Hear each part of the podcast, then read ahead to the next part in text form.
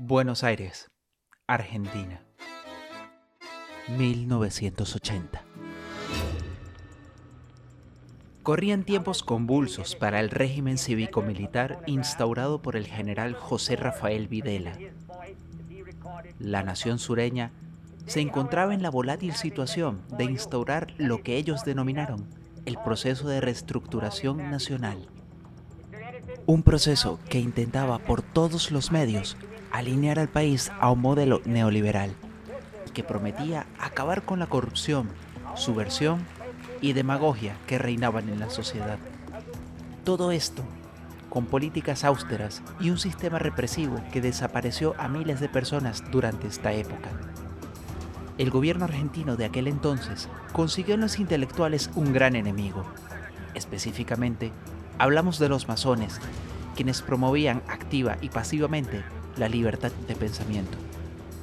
Rafael Videla no iba a permitir que los insurgentes crecieran, y fue así como en 1980 desmanteló, encarceló y enjuició a los miembros de la Logia de Buenos Aires. Entre los detenidos estaba el maestro Custodio Fausto, proveniente de una de las familias con mayor longevidad en la sociedad masónica argentina. Lejos de ser una detención más por parte del aparato represor del Estado, nadie imaginaría que la desaparición de Custodio tendría repercusiones que afectarían la historia tal como la conocemos.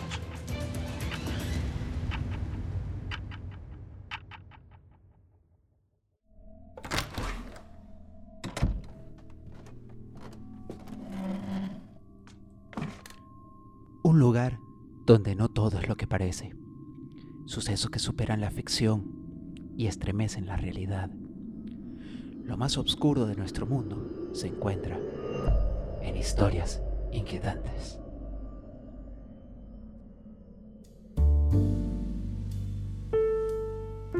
Buenos Aires, 1985. Era un día tranquilo en la casa de Eduardo, un hombre de 35 años que caminó por su habitación y cogió, de entre todos los elementos que había en ella, una fotografía que yacía en el gabinete cercano a su cama. La imagen reflejaba a dos chicos abrazados con su padre.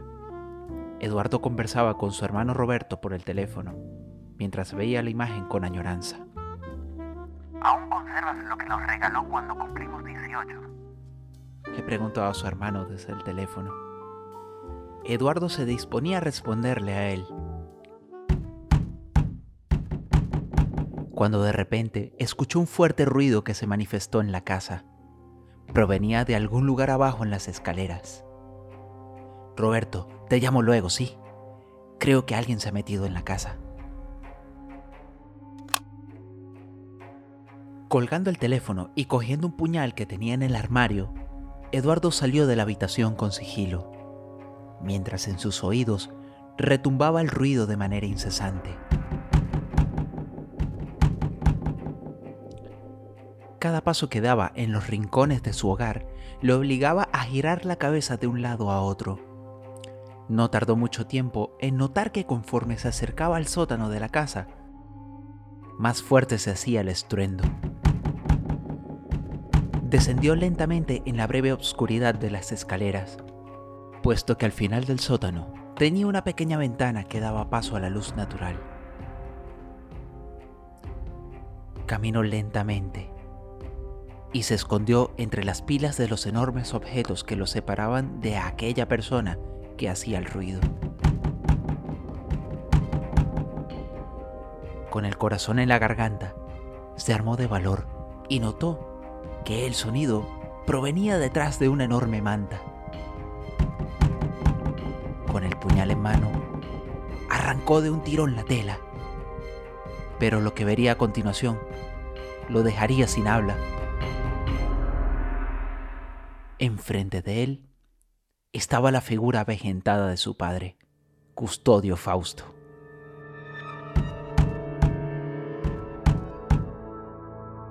Lo más surreal era que éste daba golpes desde el otro lado del espejo, que lo mantenía atrapado. Dicho artefacto tenía un par de tiras entrelazadas en forma de cruz que brillaban con fuerza. El anciano intentaba hablar, pero estaba enmudecido. Le hizo una señal para que arrancara las cintas del espejo. En ese momento, escuchó la voz de su padre por primera vez en mucho tiempo. Eduardo, necesito tu ayuda. exclamó el anciano desde el espejo. ¿Dónde has estado todos estos años? ¿Qué sucedió contigo? le replicó Eduardo. Escúchame, Eduardo. No tenemos mucho tiempo antes de que ellos me descubran. Dijo Custodio. ¿Quiénes te están persiguiendo? Le dijo Eduardo. Solo escúchame. Sigo vivo desde hace años. He sobrevivido como prisionero de la seguridad nacional. Han conseguido romper la brecha dimensional en el espacio y el tiempo gracias a experimentos. Incluso pueden ir por ti en cualquier momento. Comentó Custodio mientras se aferraba al espejo. ¿Y por qué habrían de venir por mí? Le inquerpó Eduardo. Porque eres mi hijo. El único que ha mantenido el secreto de la familia a salvo. Espetó Custodio. Nada de lo que dices tiene sentido. ¿Por qué fueron por ti? ¿Cómo sé que no me estás mintiendo? Comentó Eduardo. Porque ellos creían que yo tenía el artefacto para conseguir lo que quieren. Eduardo, tu reloj fue el regalo que te di cuando cumpliste 18 años. Le dijo su padre mirándole fijamente. Eduardo se llevó la mano al pecho y sacó de su camisa su reloj de bolsillo que llevaba consigo siempre. Tenía unas palabras grabadas. Su padre se lo regaló cuando se convirtió en masón. Viendo a su padre con claros síntomas de sufrimiento, Eduardo se decidió a ayudarle. Custodio le comentó que este espejo no era otra cosa sino un portal que había sido sellado hace muchos años atrás por los masones, de modo tal que solo podría abrirse con tres cosas. Una llave, un fuerte recuerdo y un sacrificio. El objeto es obvio, mi reloj, pero el resto no lo entiendo, dijo Eduardo a la vez que colocaba el reloj sobre el marco del espejo. Necesitas un recuerdo muy fuerte e intenso que puedas sentir aún cuando cierres los ojos. Comentó Custodio. Fue así como Eduardo cerró los ojos y encontró en su memoria el último momento en que vio a su padre. El recuerdo fue tan vívido que sus emociones salieron a flote. Se mantuvo con los ojos cerrados, pero pudo percibir cómo enfrente de él una luz empezaba a titilar. Abrió los ojos y vio cómo el reloj empezaba a desprender ese halo de luz titilante que se iba esparciendo por todo el marco del espejo. Al mismo tiempo, una ventisca inexplicable empezaba a soplar en el sótano. ¿Y el sacrificio? gritó Eduardo para que su padre lo escuchase. Piénsalo, ¿qué darías para que yo volviera? Eduardo, sujetando el puñal, hizo una incisión en la palma de la otra mano. Con la sangre corriendo, tomó el reloj y en ese instante se detuvo. Inmediatamente, la ventisca se tornó incontrolable. Vio sorprendido cómo el vidrio del espejo se desvanecía y el halo de luz se apoderó de toda la habitación. Al tiempo que intentaba coger a su padre estirando su mano para alcanzarlo, fue entonces cuando el resplandor de la luz ensegueció todo.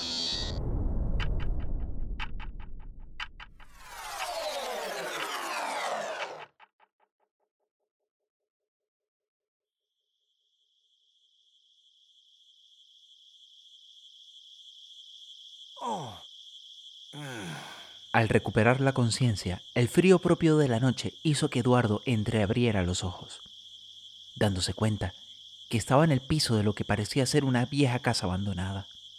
Por alguna extraña razón, se le hacía muy familiar. Se puso de pie como pudo. Aún estaba aturdido por lo que había sucedido. No veía a su padre, ni al espejo. Estaba completamente solo en la oscuridad de aquella casa. Salió con mucha cautela de aquella habitación para ir al pasillo. Miró alrededor, notando que los cuadros cortados y desgastados por el tiempo hacían que la decoración se viera deteriorada. Afuera de aquella casa, a lo lejos, se escuchaban sonidos de aviones, armas disparando y unas luces que apuntaban al cielo. Le parecía todo tan extraño, estaba asustado y no sabía qué hacer. Sumergido en sus pensamientos, siguió caminando hasta que pisó algo en el suelo que hizo que todo cobrara sentido. Era un viejo retrato de él, su hermano y su padre que yacía roto en el suelo entendió que inexplicablemente había vuelto a su primer hogar, aquel que abandonó en 1982, meses antes de que se desatara la guerra de las Malvinas en Argentina. No podía creerlo. Consiguió viajar al pasado de alguna manera. Volvió en sí cuando a la lejanía escuchó la voz de su padre llamándole. Se apresuró a perseguir el sonido hasta que encontró el lugar de donde provenía, la antigua recámara de custodio. Entre el miedo y la ansiedad, abrió la puerta lentamente. Ante sus ojos se encontraba una habitación completamente cuidada, con vividos colores, iluminada adecuadamente y con solo una ventana. También había un espejo y una silla que estaban de espaldas a la puerta. En dicha escena, se encontraba sentada una persona. Eduardo, por favor, ayúdame, le decía su padre desde aquella silla. Se acercó rápidamente y se puso de frente a su padre. Pero de manera inmediata se dio cuenta de que algo andaba terriblemente mal.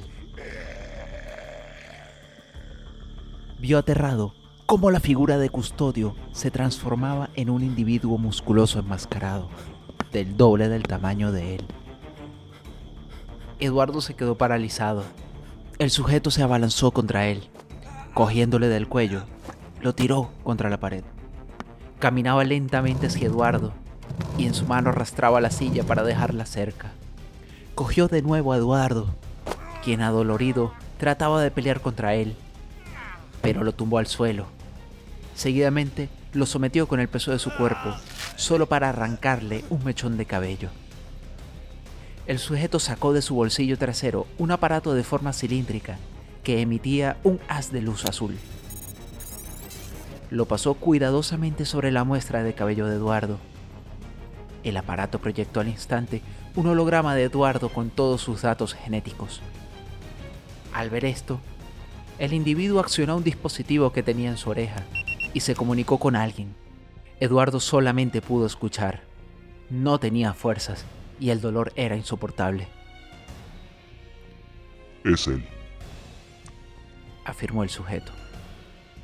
Adelante. Le respondió una voz. Eduardo Fausto vio con horror cómo el hombre tomó la silla de metal e inmediatamente arremetió contra él. Las vívidas paredes de la recámara terminaron bañadas de rojo puro y escurriendo en aquel espejo densas gotas de sangre.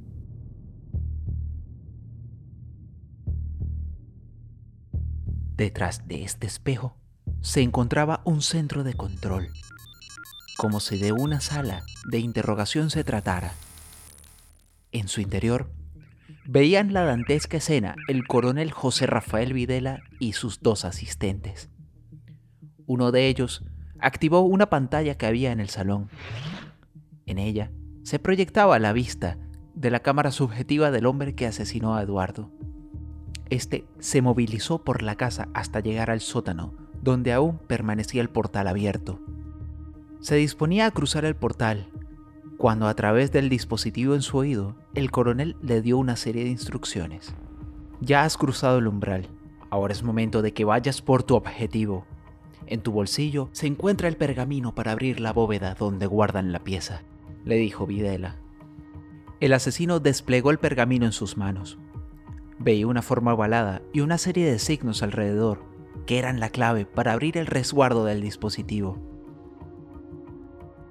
Dicho manuscrito era parte del más grande secreto masónico que Custodio reveló antes de ser asesinado. se refería a la última pieza de un artefacto que los masones custodiaron por siglos en todas las logias del mundo. Videla estaba decidido a obtenerla al precio que fuera, ya que al juntar todas las partes se formaba un aparato de un poder colosal, capaz de doblegar al mundo entero a su antojo. Con el tiempo en contra, por la guerra de las Malvinas desarrollándose en su línea temporal, el coronel y su gobierno trabajaron arduamente durante todos los años previos en la tecnología necesaria para emprender viajes a distintas líneas temporales. De esta manera podría conseguir cada una de las piezas. Sin embargo, aún se le resistía esta, la que Custodio desapareció cuando lo detuvieron en 1980.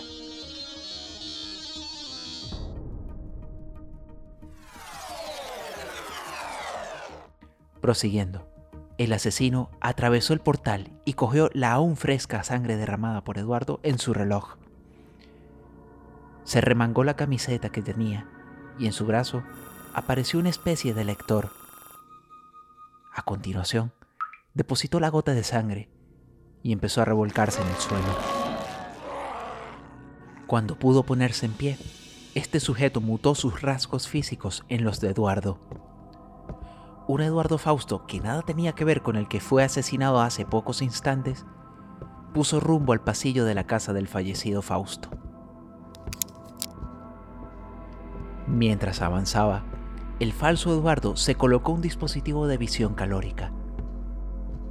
Recordó lo que Videla le dijo, que estos artefactos emiten un imperceptible calor, que a los ojos del ser humano resulta imposible de ver o sentir.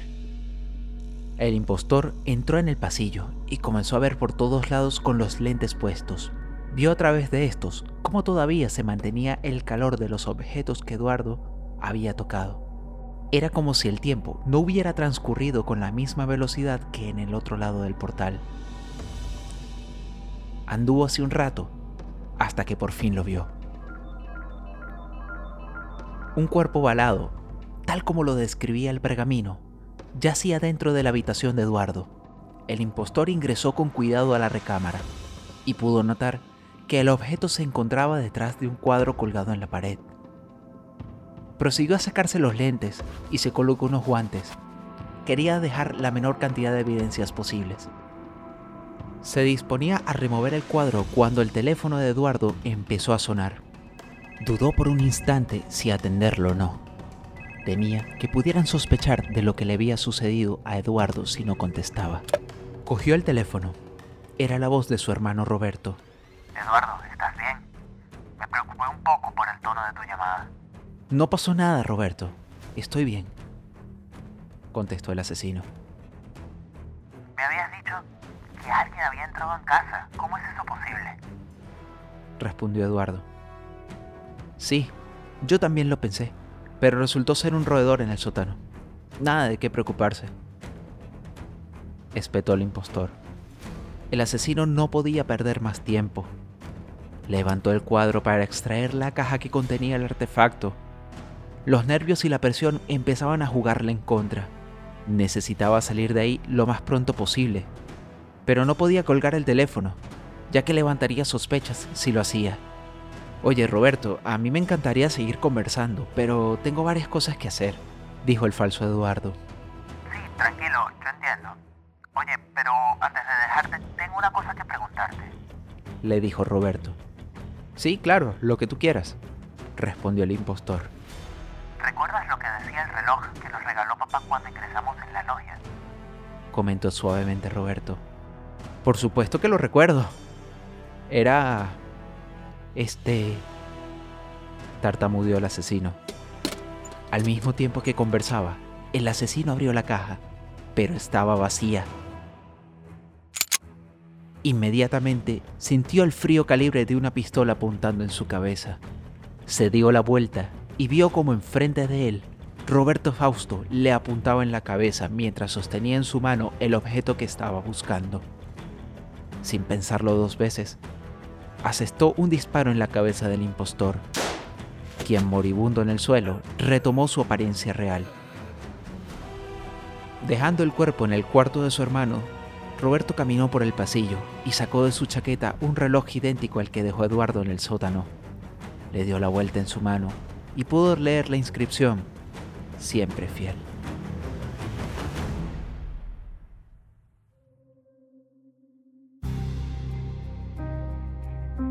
¿Cómo sabía Roberto que alguien iría por este elemento? ¿Qué sucedió con el plan de Videla? ¿El portal que conectaba las dos dimensiones quedó abierto? ¿Existen otras líneas temporales que permitieron que Videla alcanzara su objetivo? No se sabe con certeza, pero quizás, tal vez, lo desarrollemos en el futuro.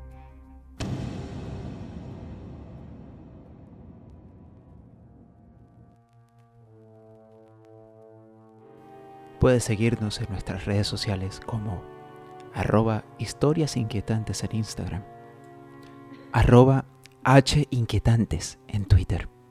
No olvides suscribirte en Spotify y dejar un comentario y una valoración en iBox y Apple Podcast. De esta manera llegaremos a más personas. Escrito y producido por Kevin Rodríguez. Espero te haya gustado y nos vemos en otra historia.